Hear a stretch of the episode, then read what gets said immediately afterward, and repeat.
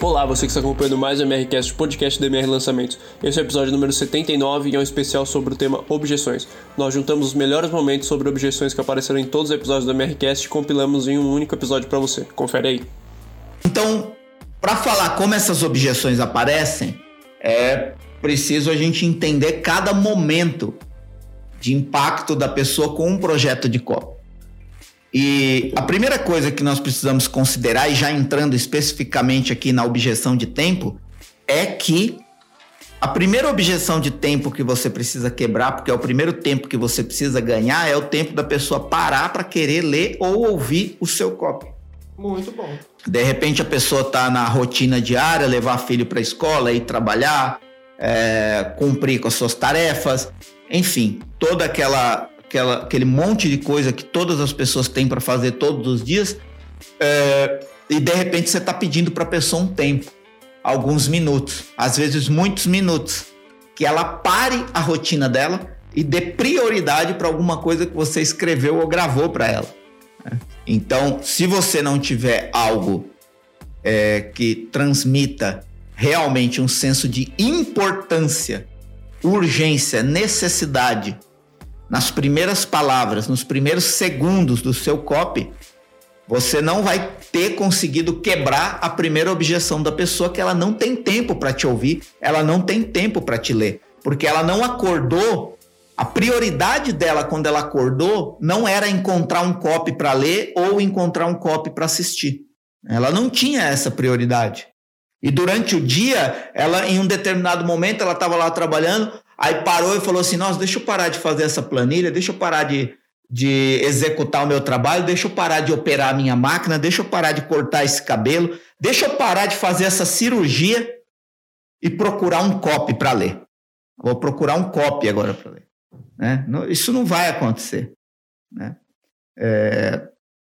Então você precisa, já nas primeiras linhas do seu copy, na casa do texto, e aí cabe também um anúncio, um assunto de e-mail. Já nos primeiros segundos do seu vídeo, você conseguir demonstrar o quão é importante que a pessoa coloque aquilo ali que você tá, que você escreveu ou que você está falando para ela como prioridade na vida dela naquele momento. E aí você tem segundos para que ela perceba que ela que é mais importante ela parar a rotina dela e ler o copy ou ouvir o copy do que continuar a rotina dela.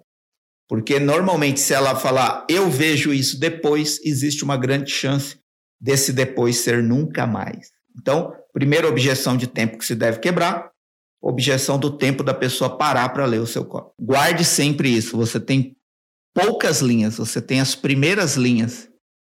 No caso de um anúncio, a mesma coisa.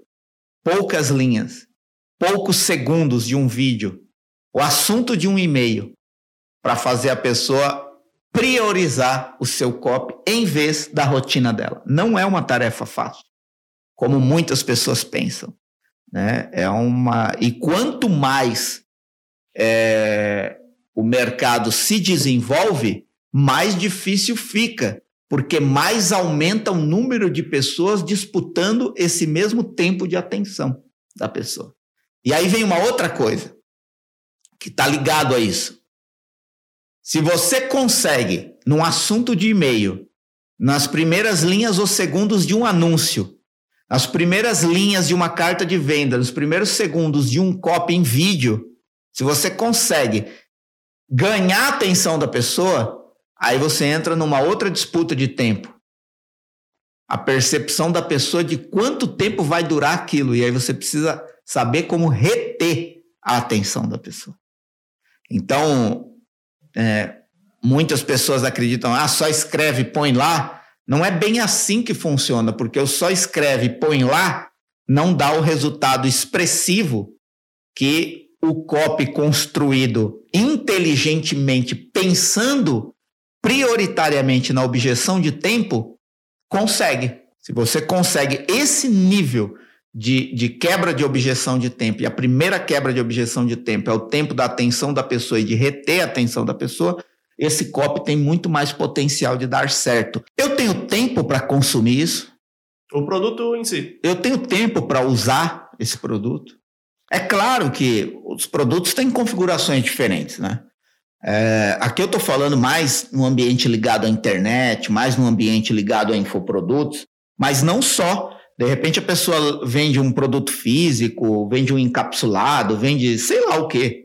Mas falando num contexto mais geral de programa, treinamento, curso, a pessoa sempre vai, vai se questionar se ela tem tempo para colocar aquilo em prática.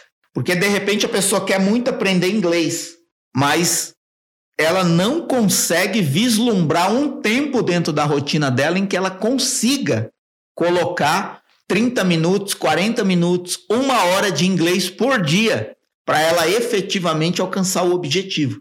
Então o COP precisa considerar que a pessoa não tem uma janela aparente, né? A princípio, a pessoa não encontra uma janela de tempo para consumir aquilo. Você precisa demonstrar que ela tem esse tempo. Você precisa demonstrar como é simples a, a, a execução disso. Você precisa, às vezes, demonstrar que ela precisa abandonar algumas outras coisas para encaixar isso no tempo dela.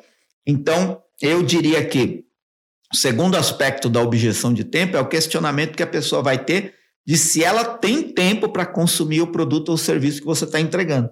E aí você precisa considerar também, principalmente em programa, curso, treinamento, é, qual a extensão desse programa. Né? Quanto mais extenso, mais aumenta a percepção da pessoa de que ela não vai ter tempo para consumir, para concluir isso. Outra coisa, se você tem um evento presencial, né? o evento presencial tem data. Né? Não pode uma pessoa fazer o treinamento presencial num dia, outra pessoa fazer o treinamento presencial é, no dia seguinte, né, para encaixar na agenda. Diferente de um, de algo online. Algo online a pessoa consome no tempo dela. Se você tem algo presencial, você vai ter uma data fechada e todas as pessoas precisam se reunir no mesmo lugar naquela data fechada. Então essa pessoa vai entrar no, né, na objeção de tempo. Eu tenho tempo na minha agenda para me deslocar e ir até um evento presencial. Quantos dias dura esse evento presencial? O que eu preciso abrir mão durante esse tempo para ir ao evento presencial? Todas essas objeções elas vão aparecendo, né? A objeção de eu tenho tempo para. Então, você precisa considerar isso. E você só consegue considerar e quebrar esses tipos de objeção se você conhecer a sua audiência a fundo, comportamento, temperamento, interesse, desejo. E quanto mais você se aprofundar nisso, mais o seu copy vai ser assertivo na quebra de uma objeção desse tipo.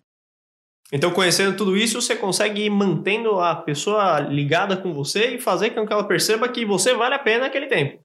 Exato. Eu, eu, eu sempre gosto de pensar. É, não dá para escrever um copy. Não sei, né? Para mim não dá, né? De repente para outra pessoa dá eu não consigo escrever um copy sem ficar pensando no dia a dia das pessoas, na rotina das pessoas, no comportamento das pessoas. É, às vezes a gente tem uma vida que, que nos desconecta de uma realidade da massa. É, então, aí depende também do público, mas vamos supor, você tem um, você tem um produto mais popularzão, vai. Meu, você tem que considerar que essa, essa pessoa pega ônibus, pega trem, pega metrô, às vezes demora uma hora, duas horas, no caso aqui de São Paulo, para chegar no trabalho. Essa pessoa tem uma vida intensa, tem uma vida extremamente corrida. E aí você está pedindo para ela parar para te ouvir, parar para te ler. É, aí tem que ver as prioridades dela. Outra coisa, você está dando um, um, um treinamento que a pessoa tem que, sei lá, meia hora por dia, uma hora por dia para colocar aquilo em prática durante três meses, durante seis meses, durante um ano. Qual a percepção que a pessoa está tendo de se isso é viável de encaixar na vida dela ou não? Agora, é claro, se você demonstrar o senso de percepção de valor e urgência que ela tem daquela solução, você aumenta a chance de que ela encontre tempo. Porque muitas vezes a objeção de tempo que a pessoa usa para justificar o motivo da negativa da sua oportunidade é simplesmente dizer assim: ela, é, tipo assim, ela, ela tá usando a objeção de tempo. Eu não tenho tempo para isso. Mas no fundo ela está dizendo: o meu problema não é grande o suficiente ainda, o meu sofrimento não é grande o suficiente ainda para eu abrir mão de outras prioridades para colocar essa solução como prioridade na minha vida. E é aí que está a arte do copy. É você mostrar para a pessoa a dimensão da urgência que ela tem da solução diante do perigo provável dela adiar a decisão agora. É aí, nesse senso de urgência e percepção de valor, que a pessoa encontra tempo, porque muitas vezes a objeção de tempo é uma desculpa para justificar a negativa de investir numa solução. E aí a pessoa simplesmente fala: ah, não tenho tempo. Se ela procurar, ela tem tempo. Ela tem tempo de tirar uma ou outra trivialidade ali. Tem tempo de tirar um pouco de Facebook, tirar um pouco de WhatsApp, tirar um pouco de, né, de muitas outras coisas, às vezes tirar até um pouco de entretenimento ali, horas e horas numa série, num filme, na televisão, na novela. Ela tem tempo, ela só não está conseguindo priorizar. E aí o COP precisa demonstrar em que nível ela precisa priorizar, porque qual o benefício que ela vai ter, qual o prejuízo provável se ela não fizer nada agora. Então, você precisa considerar tudo isso, mas você precisa considerar também que as pessoas são seres humanos. Né? E aí, se você olha para suas próprias defesas, você que está assistindo, você que está ouvindo, olhe agora para suas próprias defesas pelas quais você justifica o que você não quer fazer. Muito provavelmente você vai falar: não tenho tempo para isso. Mas se a água bater na bunda e aquilo se tornar urgente a ponto de você não ter outra saída, você vai encontrar tempo para aquilo. Então é nesse sentido que você tem que olhar como a objeção de tempo age na mente das pessoas para que elas justifiquem que não precisam daquilo agora. E aí o COP precisa demonstrar qual a urgência daquilo agora e a gravidade de não ter aquilo agora aí você aumenta o senso de percepção de que ela tem que encontrar tempo para solucionar aquilo. Pessoas que dependem de copy para vender precisam observar em que momento provavelmente a pessoa vai começar a ativar a objeção de dinheiro. E muito provavelmente isso vai acontecer na primeira vez, ou no primeiro instante, ou no primeiro momento que o seu copy deixar claro que esse copy se trata de uma oferta, de uma promoção, de uma venda. No momento em que a pessoa que está lendo ou ouvindo ou assistindo um copy em vídeo e ela percebe que todo aquele discurso persuasivo, toda aquela apresentação de oportunidade trata-se de uma venda, de uma oferta, de uma promoção, ela ativa na mente a busca de uma justificativa para abandonar aquele COP e adiar a decisão. E muito provavelmente, todas as vezes que as pessoas percebem que aquilo se trata de uma promoção, de uma oferta, ela ativa a reflexão de que ela vai precisar desembolsar um, uma quantia de dinheiro para acessar aquela oportunidade, porque o COP deixou claro que se trata de uma promoção, de uma oferta, de uma venda. Inclusive, é, muitos copies caem na armadilha de permitir que a pessoa acesse essa reflexão de que vai ter que desembolsar um valor financeiro em troca de uma solução logo no começo. Quando logo no começo do copy fica claro que por detrás daquela solução, daquela promessa apresentada, daquela headline apresentada, existe um curso, um programa, um treinamento ou um produto que traz consigo essa solução. Nesse momento, a pessoa já continua lendo ou ouvindo o copy pensando quanto eu vou ter que desembolsar para ter acesso a isso. Então é preciso tomar muito cuidado e ter muita sensibilidade para perceber em que momento o seu copy vai provocar isso, porque imediatamente a percepção de que o seu copy vai provocar isso na pessoa, você tem que agir com um antídoto para demonstrar valor na solução antes que a pessoa fique martelando a questão do preço.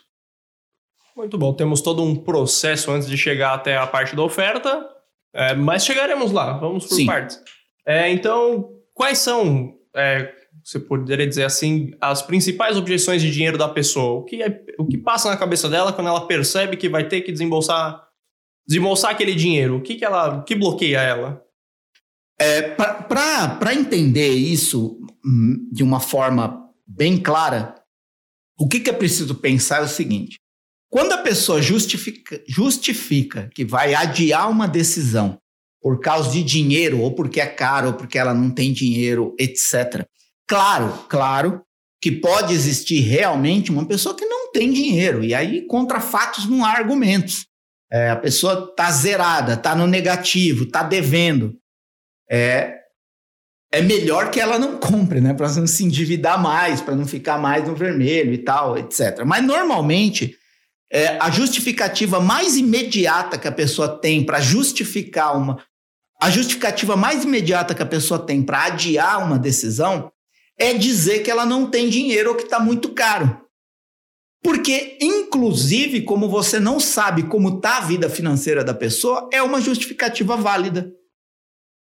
Né? Só que o que, que precisa pensar é que por detrás da argumentação de tá caro ou não tenho dinheiro, podem estar escondidas objeções atreladas à justificativa que a pessoa usa de que não tem dinheiro ou de que está caro. E quais são essas três coisas, vamos dizer assim, que podem estar escondidas por trás de uma argumentação eu não tenho dinheiro ou está caro? A primeira delas é a minha vida não está tão ruim o suficiente que eu tenha que fazer um sacrifício financeiro agora para adquirir essa solução. Então, a pessoa está lendo ou ouvindo o copy, está diante de uma oportunidade, está diante de uma solução que pode resolver um problema que ela tem, porque senão é, em nenhum momento ela teria parado para pelo menos ouvir do que se trata aquele copy ou aquela, aquela oportunidade. Mas como ela parou, ela continua ouvindo, vai ouvindo, vai ouvindo. Quando chega o momento em que ela saca que aquilo é uma oferta que ela vai ter que desembolsar um valor financeiro para adquirir um produto que traz uma solução para resolver um problema que ela tem, e ela diz assim: "Ah, tá caro. Ah, não tenho dinheiro". Muitas das vezes é porque você não conseguiu demonstrar a dimensão da gravidade do problema. E ela não entendeu que é urgente adquirir uma solução.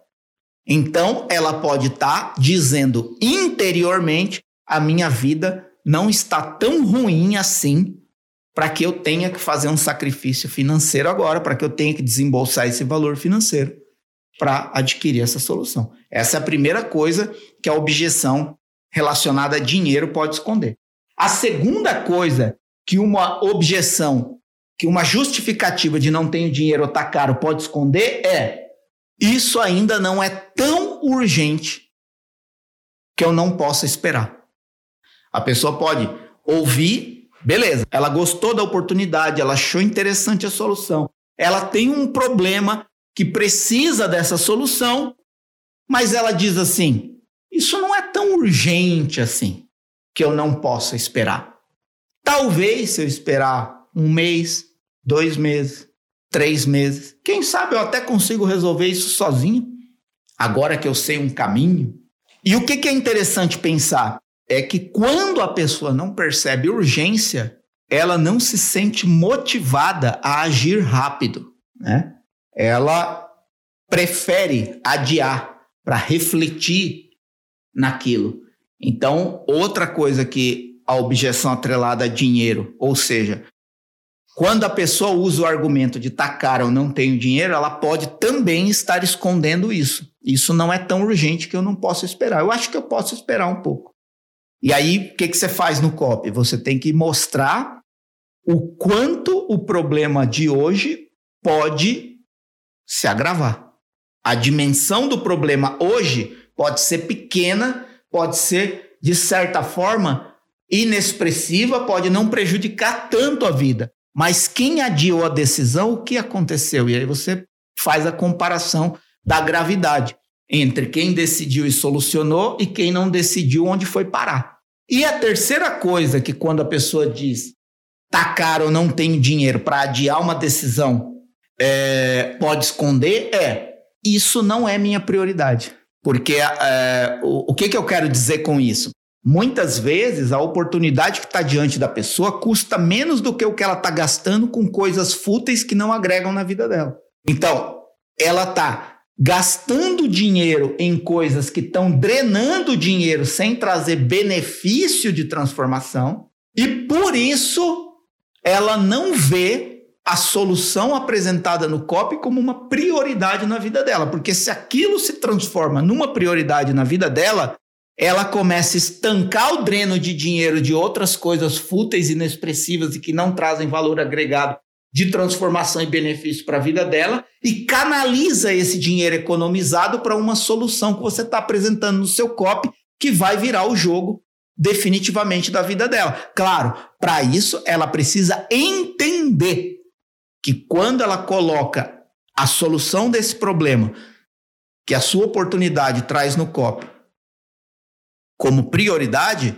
ela consegue entender que ela precisa encontrar o dinheiro para adquirir aquela solução. E aí você precisa é, pensar nisso. Então, para tornar aqui, para fechar é, essa objeção de confiança ligada à própria pessoa, para fechar tudo que eu falei de uma forma organizada, para ser algo prático para você aplicar, é você pensar no seguinte: primeiro, você precisa respeitar. Né? Respeitar porque você nunca sabe por que, que a pessoa tem um determinado tipo de comportamento.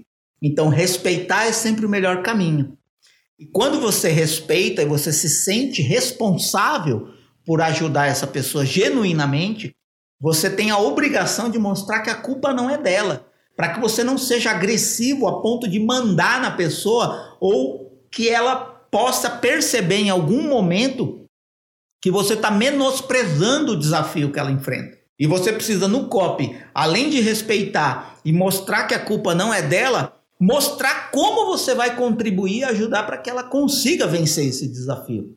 Porque isso é o que realmente a gente chama de ajudar antes de vender. Ainda que a pessoa seja impactada por um COP e não compre, por um COP meu e não compre, se ela sair de lá melhor, com uma perspectiva melhor sobre a própria vida com um conhecimento melhor sobre a própria condição, já tá bom.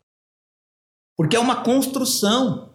Eu escrevo não só para vender, mas para que as pessoas tenham uma percepção melhor e maior sobre sua própria condição e uma perspectiva de quais caminhos a partir daquele momento ela pode utilizar para superar aquilo. E, segundo ponto, você oferecer segurança para essa pessoa. Terceiro ponto, oferecer apoio para essa pessoa. É você dar para a pessoa uma garantia que demonstre que ela pode experimentar aquilo para sentir que dessa vez vai ser diferente, sem que ela tenha que comprometer nenhum valor financeiro agora, é o que a gente chama de garantia. Você não vai dar. É claro que você pode dar a garantia obrigatória por lei só? Pode. Mas isso não é persuasivo. Se a lei obriga você a dar sete dias de garantia, dê 15, dê 20, dê 30. Para que essa pessoa perceba que genuinamente você está interessado em dar para ela uma solução, que ela possa experimentar por que dessa vez vai ser diferente em relação às outras vezes e por que dessa vez ela vai conseguir, independentemente do nível de pensamento negativo que ela tem em relação a si mesma ou independentemente do nível de responsabilidade durante o dia que aquela pessoa tenha, a ponto dela achar que não consiga mais fazer é, alguma coisa no seu dia. Eu acho que é, que é isso, né? É, eu, eu, eu, o que eu vejo, tá? E quando eu comecei, eu não tinha essa clareza. É, por quê? O que, que acontece? Quando você, quando você vai escrever copy, principalmente para quem está começando, a tendência é supor que copy é apenas uma estratégia que envolve habilidades de persuasão para você organizar palavras para vender um produto. E o que, que eu descobri com o tempo?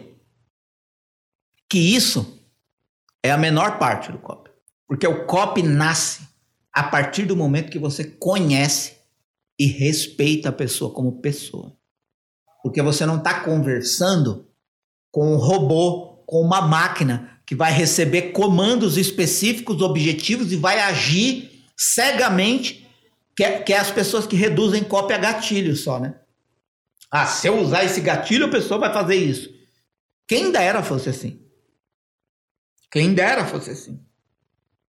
E aí, com o tempo, eu comecei a perceber que muitos copywriters, até profissionais, profissionais no sentido de estar no mercado, de trabalhar, mas não ter ainda explodido em resultado expressivo, na minha opinião, por causa disso. E muitos copies iniciantes olham o copy só como organização estrutural de palavras com habilidades persuasivas que vai levar a pessoa a comprar um produto. Não. Copy, para mim, vai muito além disso, porque tem a ver com o estudo do comportamento humano, a ponto de que você conheça o ser humano respeite o ser humano como ele é, a fim de que você não escreva palavras só para que ele compre, mas escreva palavras para que ele perceba, para que ele conclua, para que ele se entenda, para que ele se conheça. E nesse sentido, você vai abrindo os cadeados.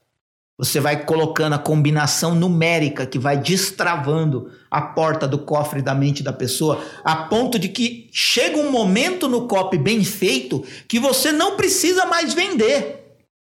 Porque a pessoa já está balançando a cabeça, concordando com você a cada frase que ele lê. Então, o que eu vejo é copies muito preocupados com o produto, muito preocupados com o especialista e pouco preocupados com a pessoa. É isso. Quando você tiver, tem playlists e listas de reprodução para os outros episódios do Mercast. Deixe seu comentário aqui embaixo, dá um like, compartilha com outras pessoas e acesse os links na descrição, que são links importantes. Muito obrigado a você que acompanhou até aqui e até mais.